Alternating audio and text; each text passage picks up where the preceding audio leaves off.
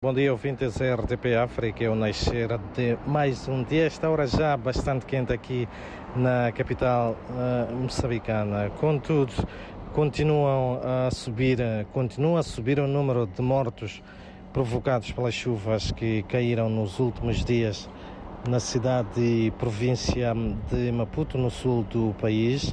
De acordo com dados avançados pela presidente do Instituto Nacional de Gestão e Redução de Risco de Desastres, INGD, são já 10 as pessoas que perderam a vida.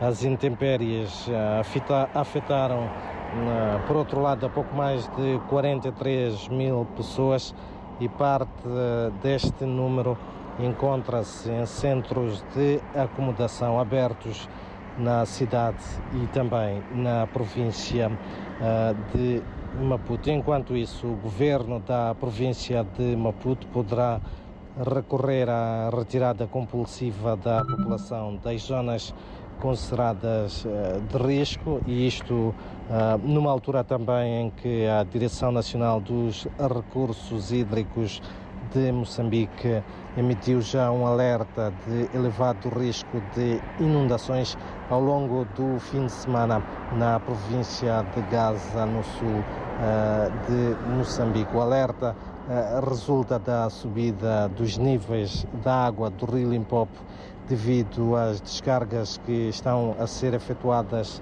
um, pela África do Sul, país vizinho, e a chuva intensa que se tem uh, registrado, sobretudo um, em várias uh, províncias uh, de Moçambique, com particular destaque para a região sul.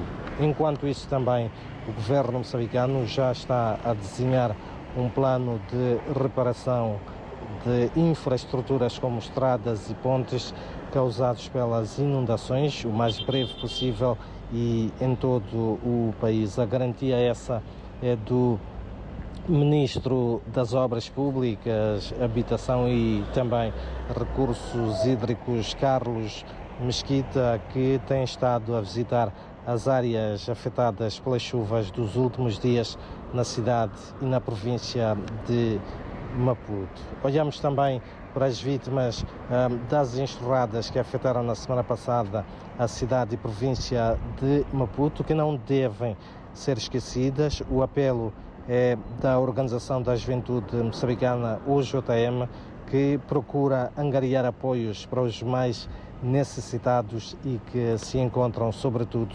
acolhidos nos centros de acomodação. E mesmo para terminar, dizer uh, que o chefe de Estado moçambicano, Felipe News, visita hoje, um, efetua hoje uma visita de monitoria da situação das inundações na província de Maputo, um dia também em que o movimento de defesa do direito à associação promove a auscultação pública da proposta de lei das organizações sem fins lucrativos.